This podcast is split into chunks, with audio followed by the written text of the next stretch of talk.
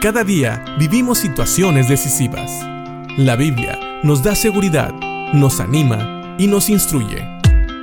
Impacto Diario con el doctor Julio Varela. Hemos estado viendo en Santiago capítulo 1 cómo Dios dice que si alguno necesita de mayor sabiduría para saber qué decisiones tomar, o mejor dicho, para tomar buenas decisiones mientras se encuentra en las pruebas, la debe de pedir a Dios, la debe de pedir y Dios le va a dar abundantemente y nunca le va a negar esa fe.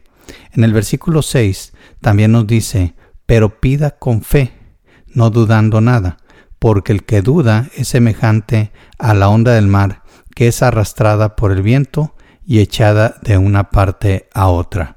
¿Qué quiere decir esto? Que cuando le pedimos a Dios, debemos de ir a Dios y pedirle con fe, sabiendo que Él es capaz de darnos lo que hemos pedido. En el versículo anterior ya nos dijo que Dios nos va a dar la sabiduría necesaria y en abundancia, de hecho, para que podamos saber qué decisiones tomar durante las pruebas. Pero si vamos a Dios y no pedimos con fe, pues es como si no lo hubiéramos pedido. En otra versión dice de otra manera, dice cuando se la pidan, hablando de la fe, asegúrense de que su fe sea solamente en Dios y no duden, porque una persona que duda tiene la lealtad dividida y es tan inestable como una ola del mar que el viento arrastra y empuja de un lado a otro. La fe es un elemento necesario en la vida cristiana y si recuerdan vimos que las pruebas precisamente lo que van a probar son la fe. La fe va a ser probada y tenemos que estar seguros de que cuando vayamos a Dios en oración pidiendo sabiduría, vamos a pedir con fe. Quisiera leerles un pasaje en Mateo capítulo 17 donde vemos qué tan importante es la fe pero quiero que quede bien claro, no es muchas veces la cantidad de fe, sino en quién depositamos nuestra fe. En Mateo capítulo 17 nosotros tenemos una historia a partir del versículo 14, donde algunos de los discípulos de Jesús quisieron sacar un demonio de una persona, pero no pudieron. Y en el versículo 19 y 20 dice así, viniendo entonces los discípulos a Jesús aparte dijeron, ¿por qué nosotros no pudimos echarlo fuera? Jesús les dijo, por vuestra poca fe, porque de cierto os digo que si tuvierais fe como un, grano de mostaza, dirías a este monte, pásate de aquí allá y se pasaría, y nada os será imposible. Fíjense bien cómo Jesús mismo, después de sacar el demonio de este muchacho, dice que no es la cantidad de fe, sino el hecho de que tengan fe en Dios.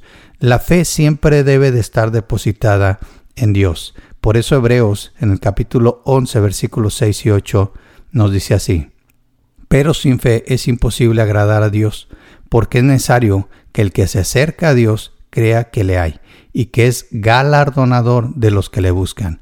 O sea, el que se acerca a Dios debe de saber que ahí está y que va a dar, va a premiar a los que le buscan.